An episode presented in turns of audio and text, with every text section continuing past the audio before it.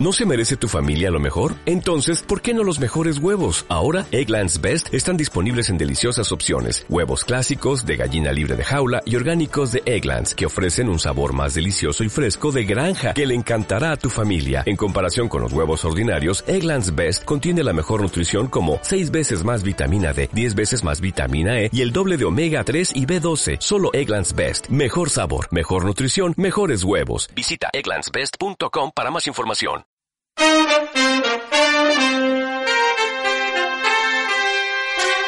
La lata de maíz, el podcast de béisbol.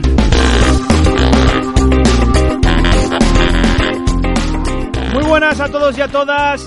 Dos semanas después vuelve la lata de maíz. Tendréis que perdonarme por la ausencia de la semana pasada. Como ya comenté por Twitter, no tenía voz. Tenía una fonía considerable y bueno, pese a los disturbios que noté por eh, Twitter de algunos de vosotros, era la mejor opción a no ser que quisierais tener al Teniente Colombo haciendo la lata de maíz.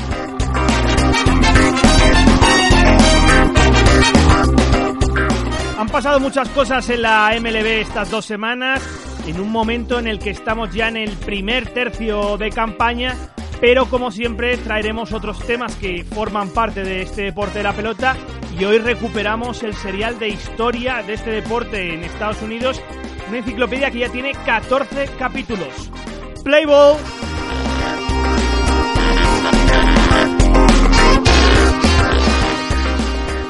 Volquez will face Chris Owens. Two outs in the ninth. 0-2 pitch. He moved. Realmuto at first. A no-hitter for Edinson Volquez. Sixth no-hitter in Marlins history. And he adds his name to the list of Leiter and Brown and AJ. La jugada de la semana, el no-hitter de Edison Volquez. No-hitter número 296 de la historia de las grandes ligas. Y Fernando Díaz, movistarplusas.com, no teníamos uno desde abril del año pasado, Jay Carrieta. Eso es, Dani. Eh, lo cierto es que estábamos un poco huérfanos de, de, ese, de esa proeza que es el, no-hitter, porque a fin de cuentas entran tantos factores a la hora de poder ver uno. Eh, no solo porque tengas que estar tocado por los dioses del béisbol, sino porque tengas un encuentro en el cual, eh, pues prácticamente, más allá de la clásica dosis de fortuna, pues todo tiene que funcionar a la perfección. Lo cierto es que todo eso se, se combinó para eh, proporcionarnos el primer no-hitter. Además, un primer no-hitter muy emotivo para Edinson Volquez, que pocas horas antes en eh, lo que era la misma jornada del sábado había publicado en su perfil de Instagram eh, pues lo que era, a fin de cuentas, hubiera sido el, el, vigésimo sexto cumpleaños de su amigo Giordano Ventura, al cual prácticamente le bautizaba como su hermano, y en una fecha tan señalada para él, tan emotiva, pues hizo un partido realmente memorable, eh, probablemente el mejor encuentro, mejor actuación de toda su carrera deportiva, si descontamos o si apartamos lo que fue aquel primer encuentro de las series mundiales del 2015, en la cual pues también hubo unas, unas circunstancias, unos atenuantes bastante considerables. Fernando, primer tercio de campaña, llevamos dos meses, se dice pronto, y los actuales campeones, los Chicago Cubs, siguen en la cuerda floja. Es verdad que este fin de semana han arrancado una, una serie entera frente a los grandes rivales, los San Luis Cardinals, pero hemos tenido al equipo por debajo de 500, incluso dos partidos por debajo de 500. Sí, prácticamente eso era casi impropio de estos eh, Chicago Cubs, ¿no? Que están dispuestos a eh, instaurar su particular dictadura en las mayores, eh, un encuentro o un, una trayectoria reciente de los eh, Chicago Cubs que incluso venía salpicada por una estrepitoso, un estrepitoso barrido en casa de los eh, San Diego Padres, uno de los peores conjuntos de toda la competición. Seis derrotas consecutivas eh, que luego han venido eh, unidas o seguidas por eh, tres victorias y el sweep, el barrido en casa frente a los eh, St. Louis Cardinals. Si alguien conoce a los verdaderos Chicago Cubs de 2017, que levante la mano, porque yo sinceramente no tengo ni idea de qué es lo que nos podemos esperar de un equipo que está comportándose, Dani, de forma eh, frustrantemente irregular, eh, tan pronto alterna una racha que dices sí, a partir de este momento es cuando Chicago Cubs va a empezar a despertar, va a empezar a flexionar músculos como se merece, y la verdad es que eso luego va unido a, una mala racha, eh, pérdida de partidos totalmente incomprensible, y es lo que tú dices, es un, tercio de temporada ya lo que llevamos completado, y los Chicago Cubs que todavía, y Joe Maddon, intenta hacer sus ajustes aquí y allá, mover a Kyle Schwarber en distintos puestos, ahora ocupando la novena plaza, pero todavía no consigue dar con la tecla. Los que sí que han dado con la tecla y vamos hablando de ellos, la verdad, desde que empezó la temporada, son los Houston Astros, Fernando, primer equipo en llegar a las 40 victorias y ahora mismo, a lunes, cuando estamos grabando, 10 victorias consecutivas, indiscutiblemente el mejor equipo de las mayores y no hay por dónde atacarles. Es que hasta el talón de Aquiles del equipo, que era el año pasado, los enfrentamientos frente a los Rangers, los han solucionado muy bien este año. Sí, de hecho los eh, Houston Astros el año pasado perdieron lo que sería las opciones del título divisional y luego pues a la postre les lastraron y de qué manera a la hora de no jugar playoffs por los duelos particulares con los Rangers. El Texas Rangers hace bien poco encadenaban una racha de 10 triunfos consecutivos, la cifra más eh, alta en lo que llevamos de 2017. ¿Qué han hecho los Houston Astros? Dice, pues nosotros no solo vamos a hacer eso, sino que encima como parte de esa racha va a ser eh, victoria sobre vosotros y por supuesto como es lógico, ellos quieren ir incluso un paso más allá con un próximo calendario que, por ejemplo, les va a enfrentar contra los Kansas City Royals, que no están jugando demasiado bien, a pesar de, por ejemplo, haber ganado dos de los tres encuentros frente a los eh, Cleveland Indians. Además, Dani, desde el año 2000 solamente los Astros de esta campaña son el cuarto equipo en ganar 40 partidos de los primeros 57. ¿Eso qué supone? Pues ni más ni menos que un porcentaje de triunfos eh, superando el 70%. Que eso sea habitual en la NFL entre los equipos punteros, cierto. Que es eh, también habitual, por ejemplo, en la, en la NBA, ¿qué te voy a contar? ¿no? Tenemos aquí la época reciente con los Golden State Warriors. En el béisbol no es tan sencillo en absoluto conseguir eh, una racha triunfal o los primeros 57 partidos ganar más del 70%. Bueno, es que de, los, de hecho los Houston Astros van a un ritmo superior, por ejemplo, al de los Chicago Cubs del año pasado, al de los Boston Red Sox del 2002 y al de los Seattle Mariners les falta todavía un camino por andar porque los Seattle Mariners del 2001 fueron los que igualaron la racha de triunfos en una campaña regular. Todos esos equipos hicieron algo realmente muy importante. Los Cubs, por supuesto, ganar el título de las series mundiales. Los Mariners esa racha. Los Boston Red Sox del 2002 sí que ese fue su punto álgido de la temporada a partir de ese momento pues terminaron eh, ganando únicamente entre comillas 93 partidos pero eh, a prácticos todos esos equipos hicieron algo grande. Y ya te digo yo Dani que no veo a los Houston Astros siguiendo el camino de los Boston Red Sox de 2002 Houston que se está demostrando como el mejor equipo de las mayores tanto en la Liga Americana como en la Liga Nacional.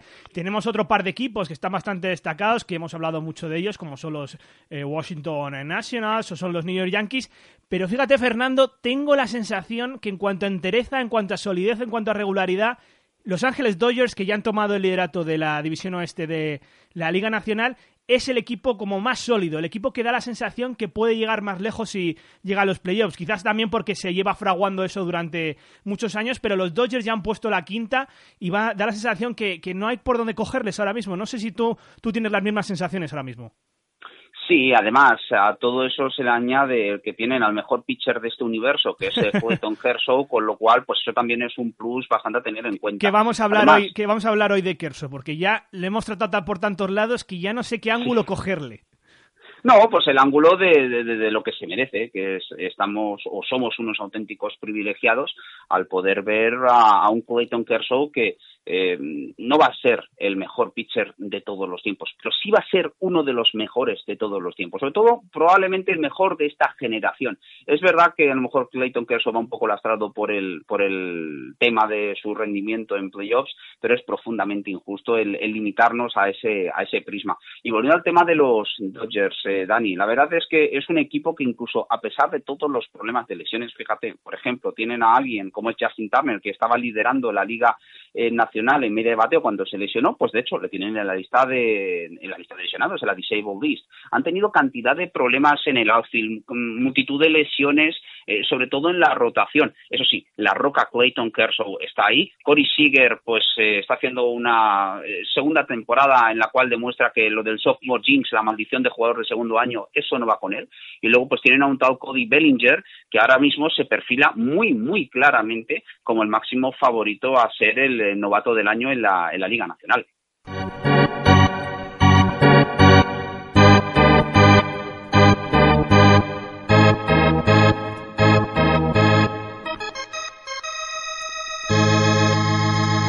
Estadística de la semana, Fernando. Nos vamos eh, a la misma ciudad, a Los Ángeles, pero un poco más lejos en la autopista 5, porque Albert Pujols hizo el home run número 600, Fernando, de su carrera, siendo solo el noveno jugador en conseguir esta estadística.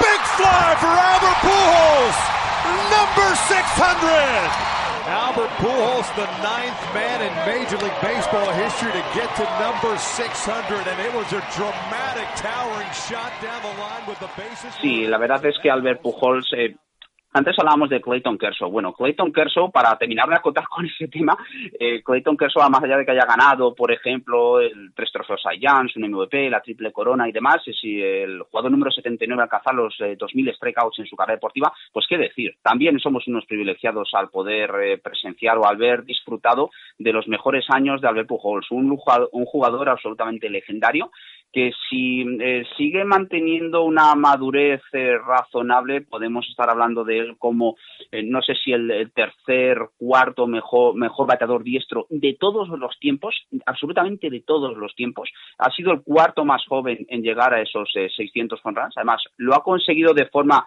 eh, que nadie antes lo había logrado a la hora de alcanzar esa marca que es vía Grand Slam.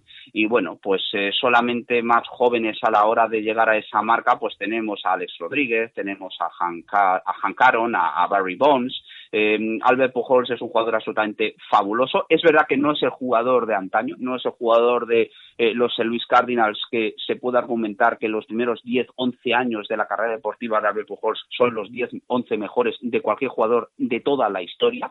Y aunque eh, con los Angels ya no es el jugador que era, sobre todo por el aspecto de las lesiones y el eh, natural declive, sí que sigue siendo un jugador peligroso en el cajón de bateadores, que ocasionalmente puede conseguir impulsar muchísimas carreras y claro, cuando también tienes a un, eh, una mega estrella, mejor jugador del momento, que es Mike Trout por delante, pues Albert Pujols va a impulsar muchísimas carreras a poco que deje o ponga en práctica sus habilidades. ¿sabes? Una Albert Pujols que no solo va a llegar al, o ha llegado al honra número 600, va a ir superando algunos de los más eh, míticos jugadores, va a superar a Jim Tommy, va a superar a Sammy Sosa probablemente a lo largo de este año, y no dentro de mucho tendremos que hablar de Albert Pujols como el, tercero de todos los tiempos en, por ejemplo, llegar a las 2.000 carreras impulsadas. Eh, somos unos absolutos privilegiados, Dani. Sí, y camino de los 3.000 hits también va Pujols, claro. que está a ciento y pico, o sea que lo tiene bastante accesible, a no ser que obviamente no, no queremos que tenga una lesión. Y qué gran profesor tiene Mike Trout allí en Los Ángeles, ¿no? Un Mike Trout, Fernando, que se lesionó la semana pasada y lo vamos a tener fuera de los terrenos de juego seis, ocho semanas. Sí, además una lesión muy desafortunada. No solo pierden los Angels, que ahora mismo los Angels se encuentran no demasiado relegados en lo que sería la clasificación. Es verdad que, por ejemplo, contra los Houston Astros, es que a Houston Astros nadie le va a meter mano en esa división, pero vía Wildcard eh, hay un grupo de equipos que están poco por encima del 50, poco por debajo del 50%, y por supuesto la baja del mejor jugador del momento, pues es un parapalo muy considerable para los Angels. Mike Trout ya ha declarado, por cierto, Dani, que en, esa, en ese slide que se lanzó de cabeza, él va a seguir haciendo exactamente lo mismo porque se siente cómodo, con los pies por delante, aunque dicen que no pierdes en teoría en velocidad, sí que demuestra, o al menos él asegura que no tiene el mismo control. Eh, va a tener algún tipo de protección cuando se recupere y sobre todo lo que es más importante, que cuando vuelva eh, siga ofreciéndonos eh, pues sus indudables e inigualables virtudes sobre los terrenos de juego, porque más allá de la pena de la pérdida de, por supuesto, de las opciones de los Angels, es que estábamos presenciando lo que estaba haciendo Mike Trout un año de estos mágicos, probablemente una de estas eh, temporadas extraordinarias y míticas, legendarias en, la historia de este deporte. Y desgraciadamente no vamos a quedar con las ganas de hasta dónde podría haber llegado Mike Trout este año. Pero por supuesto, lo que es más importante, que es cuando vuelva, que vuelva bien, vuelva sano y sobre todo que nos vuelva a deleitar sobre los terrenos de juego. Y el otro gran jugador de nuestra generación es Bryce Harper, que nos dejó esa nota negativa el lunes pasado. Ha pasado ya una semana desde entonces y comentamos esto en el podcast Living in America a propósito de las peleas en el deporte americano con eh, Marco Chomón, pero esa imagen, esa imagen, la verdad, lamentable con Hunter Strickland el pasado lunes, en, además en el Memorial Day, que es el día, es un día festivo en Estados Unidos, es un día, eh, un día dedicado al ejército, donde la gente además, es un día muy de estadio, como el 4 de julio, ¿no? Que vas con la familia, yo estaba más en, en, un par de Memorial Days y, lo notas, ¿no? Ese clima de barbacoa afuera, de familia, y esa pelea que le ha supuesto cuatro partidos de sanción a Bryce Harper, seis a Hunter Strickland en una imagen bochornosa para la MLB. Sí, eh, aunque decía Jake Arrieta que es una imagen refrescante, que a él le gustaba, eh, lo cierto es que a lo que nosotros nos gusta, más allá del pues ese afán competitivo que tienen los jugadores, es eh, que, eso no sea, forme parte del día a día. Eso, por supuesto, no es el caso. Hunter Strickland, más allá del componente festivo que tiene el Memorial Day, el fin de semana de, lo que es la jornada por los caídos en las guerras por parte de Estados Unidos, pues de fiesta absolutamente nada. Tenía sus rencillas particulares con los dos honras que concedió a Bryce Harper, pues apenas dos años y medio antes, y dijo, pues mira, esta es la manera de saldar cuentas. Y por supuesto, pues toda esa trifulca, esa melee, Jersey Marcha pegándole aquel viaje a su compañero Michael Morse y Michael Morse acabando en la lista de lesionados por una conmoción cerebral. La verdad es que no son las imágenes que queremos eh, ver de este, de este deporte. Es un componente también indisoluble, Dani. O sea, es decir, este tipo de rencillas, pleitos entre bateadores y pitchers están ahí, pero lo que no queremos es que eh, tan ganas como la que se montaron entre Nationals y Giants sea el pan nuestro de cada día.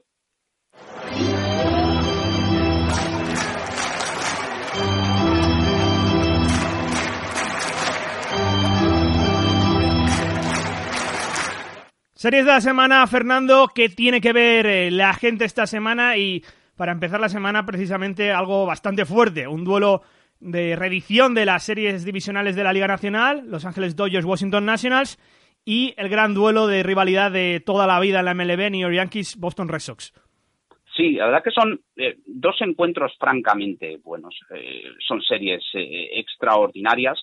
no obstante, más allá de, todo eso, a mí me, me, interesan muchísimo, por ejemplo, en los primeros días de la, de la semana, o lo, que es la primera mitad, esos encuentros en el Coors Field entre Colorado Rockies y Cleveland Indians. Colorado está jugando francamente bien, está jugando muy, muy bien. Es verdad que han perdido el liderato de la división, pero es un equipo que mm, se postula como alguien que, va a dar mucha guerra durante el transcurso del año, probablemente al igual que, Arizona, dos eh, muy gratas eh, alegrías y sorpresas en la división oeste de la, Liga Nacional, mientras que Cleveland Indians, al igual que los Chicago Cubs, no sé si hay resaca de las series mundiales, pero están siendo frustrantemente irregulares. Y vamos a ver si, por ejemplo, esta visita en la altura más allá de los 1.500 metros eh, de la milla del, del de las rocosas, es lo que necesitan los Cleveland Indians para dar ese, ese salto cualitativo.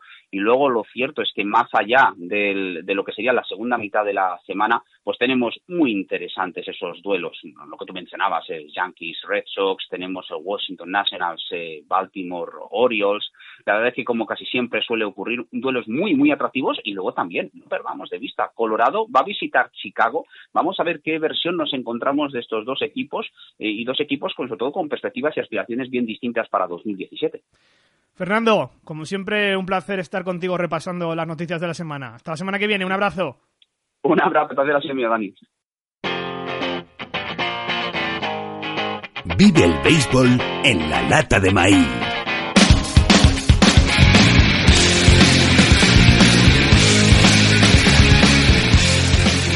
Y volvemos a lo que es la historia del béisbol en Estados Unidos, el país que vio nacer este deporte de la pelota en esta sección que John Molinero, muy buenas, ¿qué tal? Hola, ¿qué tal chicos? Que no habíamos estrenado, yo creo, este año, en esta tercera temporada, ¿no? Nos quedamos capítulo 13, años 80, y yo creo que fue de los últimos de la, de la pasada temporada. Sí, yo creo que fue de los últimos. Creo que este año hemos, nos hemos centrado más en, un par de, jugadores concretos como Ted Williams, pero no habíamos retomado la historia, la historia general. Parte número 14, nada más y nada menos, John, que esto lo empezábamos Pues en la primera temporada, a raíz de, los documentales Baseball de Ken Barnes, que eran nueve capítulos, luego se añadió un décimo, y, le estamos dando, entre comillas y de broma, una lección de humildad a Ken Barnes, porque nosotros llevamos 14 capítulos y probablemente sean 15, y si no van a ser quizás 16, terminaremos la, la historia del béisbol en Estados Unidos, John. Sí, al final poco a poco le hemos dedicado más tiempo a temas como, como las Negro Leagues, que eh, a episodios concretos eh, de, del béisbol y al final pues nos está quedando yo creo un, un, un resumen, una historia muy, muy chula de, lo que ha sido el béisbol en Estados Unidos. Desde luego, y lo podéis consultar en iVoox, hay una carpeta en especial que es Historia del Béisbol, por si algún día de verdad queréis repasarlos uno a uno y de forma concatenada, ahí los tenéis. Seguidos, parte número 14, nos vamos a los años 90, ya conocimos lo que fueron los 80, cuando el deporte ya entró en eh, la vorágine del dinero, se vendió al dinero, y los años 90, los llamados eh, prósperos económicamente años 90, luego hemos visto que, que no era tal, eh, la, esa afirmación, entran en una época conflictiva, en una época bastante rara para el béisbol. Lo primero de todo, eh, John, con la huelga de 1994, que venía con varios preámbulos. Ya lo contamos en los años 80, con una mini huelga en el, año 81, con, eh, con un strike 2 en el año 85, con, con un par de días de huelga, con otros 32 días de lockout en la precision de, de 1990.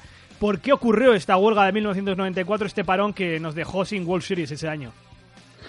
Bueno, pues venía un poco al final como pasa en, en todo, como ha pasado en todos los deportes, también en hockey, en, en fútbol americano, eh, tocaba renovar el, convenio colectivo, el CBA que, que dicen en, en, Estados Unidos, y mm, empezó esa disputa entre, entre los jugadores y, y los dueños, que para muchos autores, muchos historiadores del béisbol en realidad la disputa era más bien interna entre, entre los dueños, entre, entre los dueños de las franquicias económicamente más poderosas, de, de los grandes mercados que se suele decir, y, y, las franquicias de los mercados más pequeños, menos pudientes económicamente, que veían que se abría, que se abría una gran brecha económica entre, entre, entre ambos eh, tipos de mercado y que realmente los equipos de las ciudades pequeñas les costaba competir en, en este nuevo mundo de, de nuevo relativamente de, de la agencia libre no podían competir.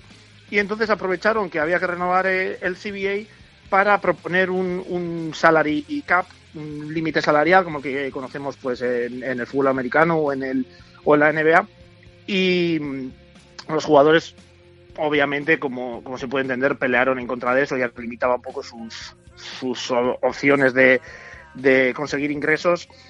Y de hecho eh, Donald Fair creo que se llamaba, que era el, el jefe de la asociación sí. de jugadores, sí, sí. Eh, dijo en un primer momento, desde que los, desde que los dueños propusieron ese, ese salary cap, ya dijo él desde un primer momento, esto es un, un problema interno de, de, los dueños y lo único que quieren arreglar es, o lo único que quieren hacer es arreglar esa falta de competitividad mmm, recargando el, el, peso económico sobre, sobre los jugadores y poniendo un límite salarial en vez de buscarse ellos una forma de, de redistribuir esos ingresos que es lo que propusieron ellos. Ellos propusieron que, que los, los 16 equipos eh, más, más poderosos económicamente mm, repartiesen un 2%, creo, de, de sus ingresos eh, a las otras franquicias, de que se repartiese equitativamente parte de, la taquilla. Y empezó ahí, ahí la disputa entre, entre un bando y otro de, de los dueños intentando meter el, el salary cap y los, los jugadores pues resistiéndose a, a ceder eh, sus, sus posibilidades de, de, aumentar sus ingresos. Y se rompieron las negociaciones en agosto de 1994. Se acababa la competición aquel año, que había estado funcionando, no es que empezara la huelga a principios de temporada, con un impacto tremendo en la sociedad estadounidense y principalmente en el deporte, ya que era la primera, la primera vez que una huelga se lleva a cabo en una competición en, en las ligas estadounidenses, hasta tal punto que tuvo que salir a hablar el presidente Bill Clinton. The parties have not reached agreement. The American people are the real losers. The major league cities, the spring training communities, the families of thousands of Americans who won't have work unless there's a baseball season, and of course the millions of fans who have waited now for six long months for the owners and the players to give us back our national pastime. John, la sociedad, porque estamos hablando del deporte en Estados Unidos, del pasatiempo nacional, la sociedad conmocionada y también con un impacto deportivo interesante, sobre todo en algunos equipos que estaban haciendo una gran temporada, como los New Yankees o los famosos Montreal Expos, así como, como temporadas individuales que, que se truncaron, como la de Tony Wynn, la de Matt Williams, o aquella temporada que podía haber sido la primera de un partido de playoffs para Don Mattingly. Sí, fue, la verdad es que tuvo mucha repercusión a nivel social. Encima estamos hablando de que la huelga empezó en agosto, mm, cuando no hay ninguna otra de las grandes ligas en, funcionamiento en, Estados Unidos. Eh, el que siempre había sido, incluso con el crecimiento de la NFL, el gran símbolo um, estadounidense del, del pasatiempo nacional. Entonces fue un shock tremendo perder eh, esa ese deporte, de, de, repente que hubiese una huelga, que se suspendiese la competición, se, se perdieron incluso las series mundiales por primera vez desde 1904.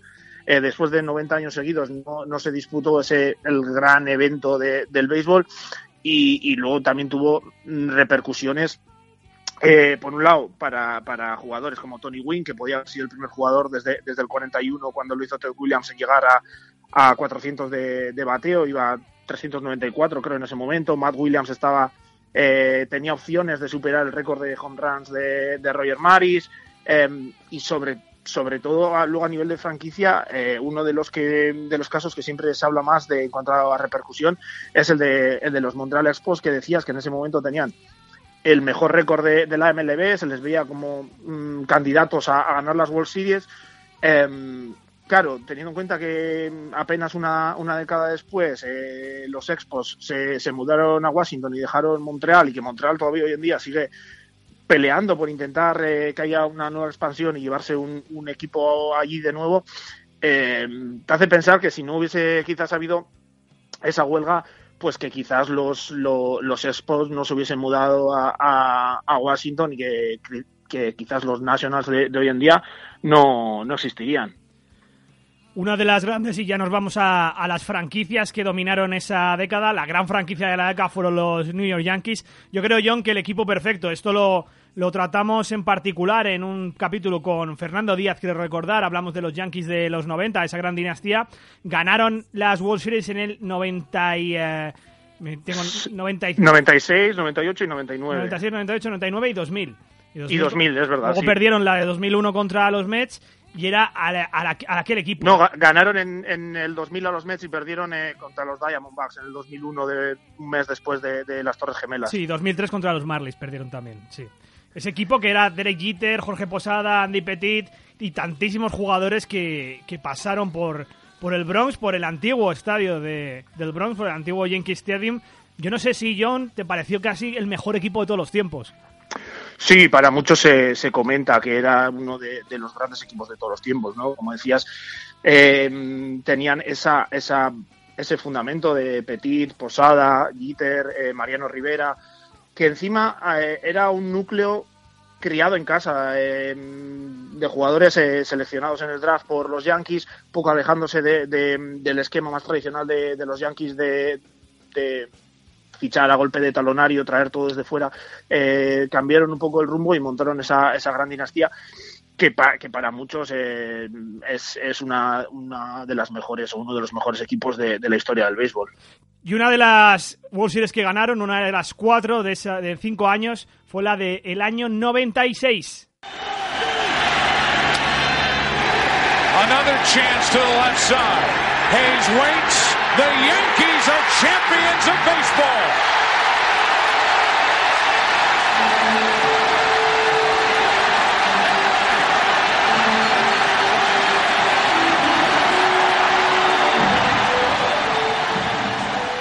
La otra gran franquicia, la otra gran, digamos casi dinastía, pero que no les pudo hacer sombra a los Yankees, John, fueron los Atlanta Braves, que ganaron la Liga Nacional Este todos los años del 91 a 2005, excepto el año de la huelga, excepto el año 2004. O sea que ganaron todos los años esa división, aquel equipo de Bobby Cox, lo entrenaba Bobby Cox, el gran Bobby Cox, donde estaba Greg Maddox, Chipper Jones, John Smith, Tom Glavin, un equipazo también.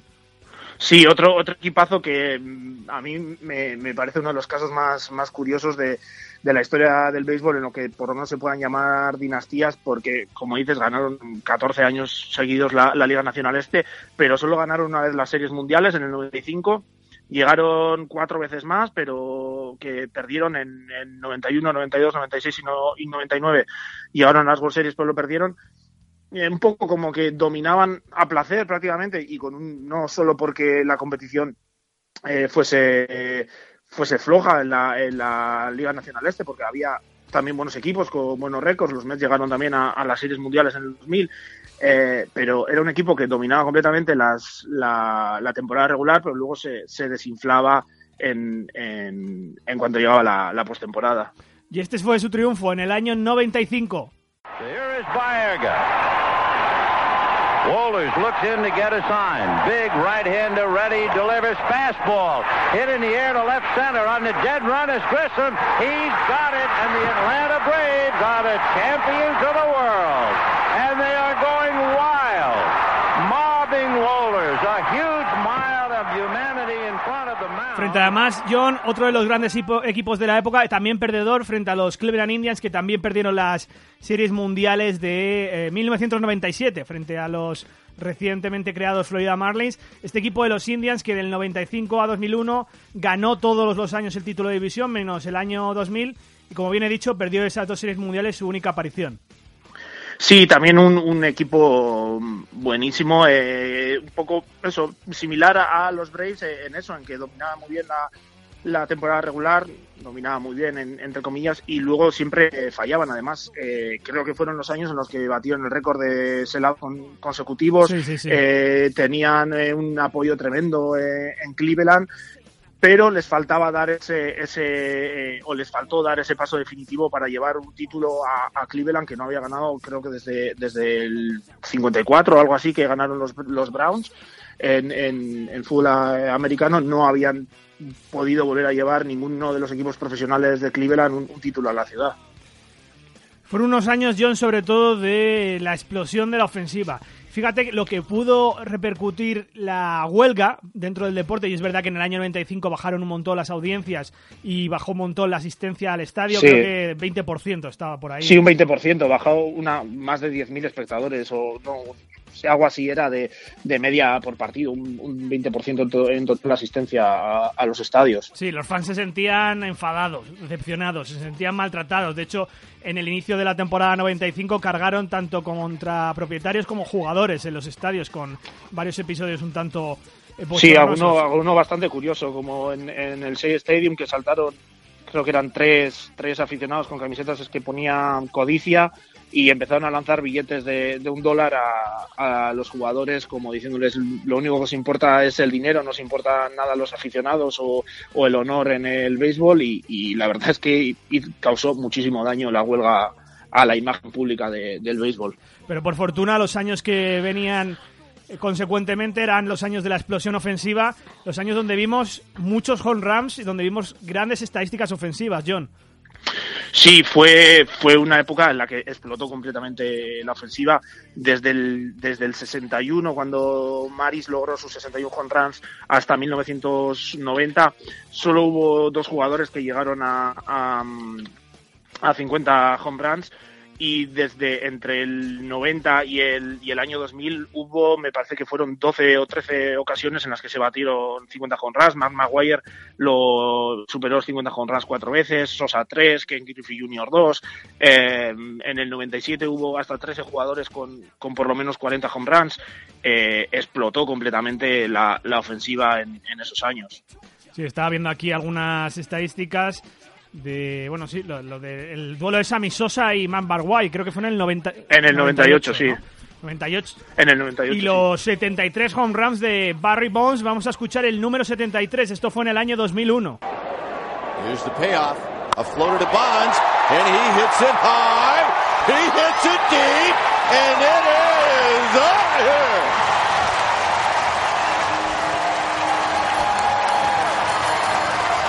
Number 73. That's incredible. He might start laughing on his way home. Un récord, John, que se sigue manteniendo. También otro récord que vimos, que no era ofensivo, sino más de regularidad, fue el de Cal Ripken Jr. de 2.632 partidos seguidos jugando sobre el campo. Sí, batió el, se batieron en, en poco tiempo dos récords de los más míticos que había en, eh, en el béisbol. El, el- se batieron los récords de home runs en una temporada de, de Roger Maris el de, y el de partidos consecutivos de Lou Gehrig, que lo batió Cal Ripken. Sí, Cal Ripken Taikov, Jr. ¿no? ¿Era el de Lugerich o Taikov? Ese. No, de, Lou Gehrig, Lou Gehrig, el, el Iron Horse que cuando él mismo pidió que ya no podía más, que también era dos mil y pico partidos, era el de, Sí, sí. el de Lou Gehrig. Y de hecho, mm, se comenta que una de las cosas que, que ayudó a, frenar la huelga eh, fue precisamente ese, ese récord o la intención que tenía el dueño de, de los Orioles, eh, Peter Angelos, porque eh, cuando iba en el, a principios del 95, en enero del 95, los dueños veían que no, que no había avances en la negociación con los jugadores y, mm, y acordaron entre todos eh, meter jugadores de, reemplazo, jugadores pues eh, semiprofesionales, lo que fuera, para jugar eh, de parte de, los verdaderos, entre comillas, jugadores, pero Peter Angelos vio que si realmente se hacía eso, si empezaba la temporada con jugadores de reemplazo, se iba a terminar la, la, la racha de partidos consecutivos de, de Carl Ripken, que no iba a batir el récord, y fue uno de los que se negó, eh, entre otros, eh, sobre todo entrenadores que se negaron a entrenar a, a equipos de jugadores de reemplazo, eh, se negó a seguir con el tema de los jugadores de, reemplazo y presionó mucho para que, para que eso no, no se llevara a cabo y, y ayudó, de cierto modo, a que se acabara la huelga también. Hablábamos antes de los Marlins, cuatro nuevas franquicias, cuatro nuevas expansiones en estos años 90. Marlins y eh, Colorado Rockies en el año 93. Los Marlins ganaron las series mundiales solo cinco años después de, de ser creados. Y en el 98 entraron los Tampa Bay Ray Devils, por entonces se conocían así, y los Arizona Diamondbacks, que ganaron las series mundiales cuatro años después, superando el récord de los Marlins de ser creados. Aquellas series mundiales de las que hemos hablado ya en la lata de maíz frente a los New York Yankees, después del 11 de septiembre, en un séptimo partido con un doble de Luis González, ¿no? En el, me parece, sí. Luis González. Sí, en, eh, contra, contra Mariano Rivera. Contra Mariano sí. Rivera, que le dio la victoria, pues eso, una de las grandes eh, gestas de la historia del béisbol. Cuatro nuevas franquicias en lo que ya se empezaba a conocer como la, MLB que conocemos hoy en día. Sí, ya mm, eh, con estas nuevas expansiones ya se crearon eh, las, las divisiones tal y como las conocemos hoy en día, eh, se metió el Interleague Play en el 97, se empezaron a, a- a meter rondas de, de Wildcard, se, eh, quitando yo creo que el movimiento de, los Montreal Expos en 2004-2005 a, a Washington, las franquicias ya nos han movido, se han quedado, se han quedado donde están, así que mm, ya prácticamente es eh, el, el béisbol, la MLB, que, todos, que todos conocemos hoy. Yo lo que fue muy protagonista en esta época y todavía no se llegaba a conocer todo lo que hemos conocido después en los 2000, por eso vamos a tratar este tema en el, en el próximo capítulo, es la era de los esteroides. Un tema con el que hemos ido eh, siempre de puntillas en la lata de maíz porque queremos tratarlo en profundidad, queremos daros todos los ángulos. Es un tema muy delicado a la hora de hablar porque ha manchado el deporte de alguna manera. Pero sí que es verdad que la era de los esteroides influyó bastante en la explosión ofensiva de que hemos hablado antes y que en los años 2000 se empezó a conocer todo, investigaciones periodísticas, investigaciones federales y juicios. Sí, un poco explotó. Se empezaba a saber hacia finales de los 90, incluso Mark Maguire, cuando en plena temporada del 98, cuando acabaría batiendo el récord de home runs de, Roger Maris eh, para dejarlo en, en 70. eh, él reconoció que en ese momento estaba tomando un, esteroide que se llamaba androstenedione, no, no sé si lo, si lo he dicho bien, pero algo así.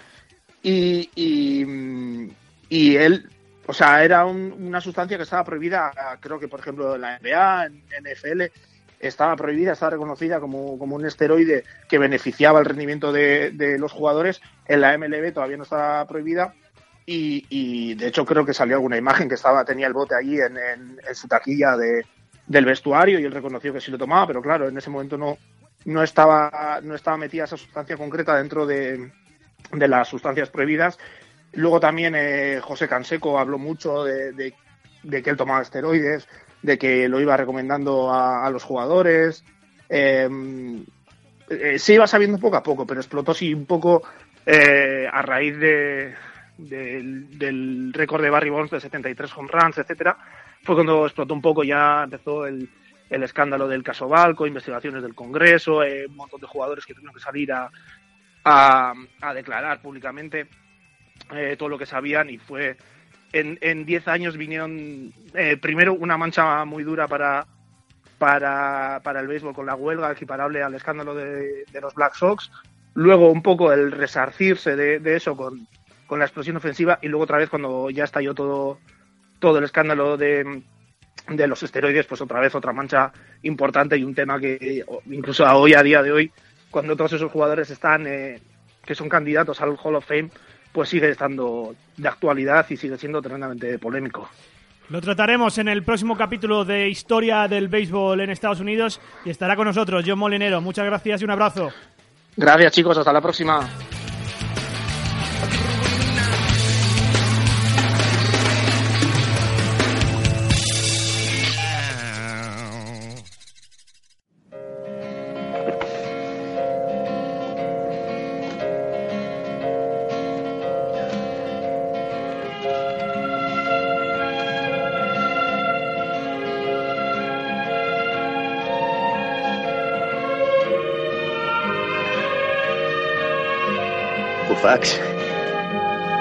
Kufax lanza al centro del terreno. Es un golpe que le vale para llegar a la primera base. Richardson sale de la primera base en dirección a la segunda. La pelota ha caído en el centro del campo. Davidson en una esquina atrapa la pelota. Richardson se prepara, sale corriendo a la segunda. Se desliza y lo ha conseguido. Es un batazo doble, Martini. Esto se pone al rojo vivo. Bien, ahí está Tresh, el último bateador. Tresh mira a Koufax. Koufax atiende las señales de Rosboro. Batea con todas sus fuerzas pero falla. La pelota de Koufas que hace una curva en el aire y no consigue darle.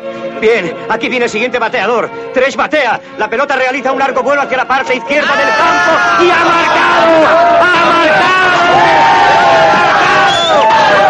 Soy el mejor locutor de béisbol del mundo. El mejor locutor de béisbol del mundo. Esto es un desmadre. Ahora está mirando al gran Mickey Mantle. He ahí el lanzamiento. Mantle batea. Un formidable batazo de cuatro bases. Señores, basta ya. Suspendan esa algarabía inmediatamente.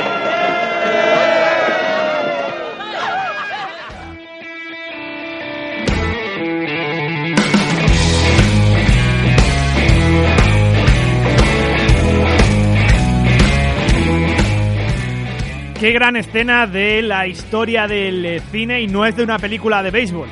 Es de alguien voló sobre el nido del cuco. Esa gran escena yo creo que ha pasado a la historia del cine en la que a Jack Nicholson no le dejan ver las series mundiales dentro del hospital mental, ya sabéis que él está internado y al final consigue intenta tiene que conseguir un voto para que se pueda un voto final para que puedan encender la televisión y ver el partido. No lo consigue y al final lo que hace es imaginarse una acción del partido y consigue animar además a todos los internados.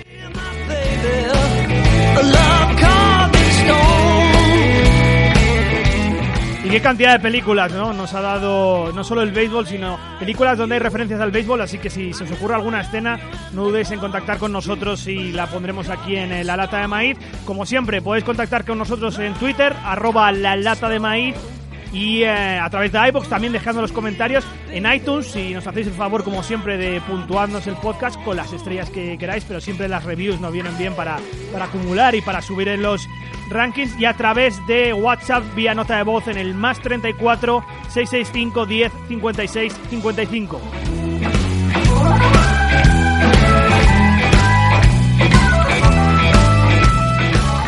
Un saludo a oyentes como Nacho Nebot, Charly Rodríguez, Sports Adicto, arroba Peralone, Leonardo Argüello, Iván González, Cristóbal Rosillo y todos aquellos que evangelizáis este deporte allá donde vais.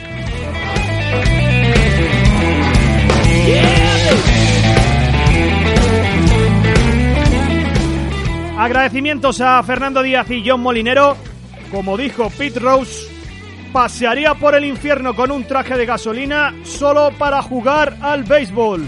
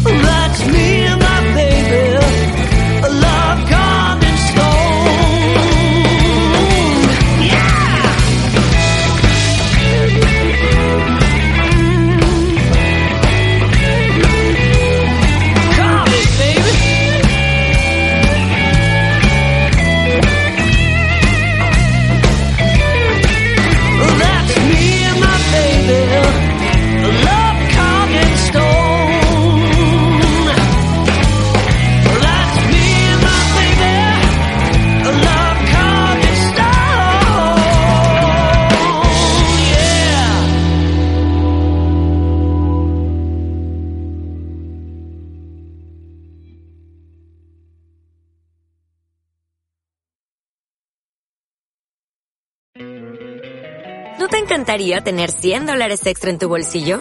Haz que un experto bilingüe de TurboTax declare tus impuestos para el 31 de marzo y obtén 100 dólares de vuelta al instante. Porque no importa cuáles hayan sido tus logros del año pasado, TurboTax hace que cuenten.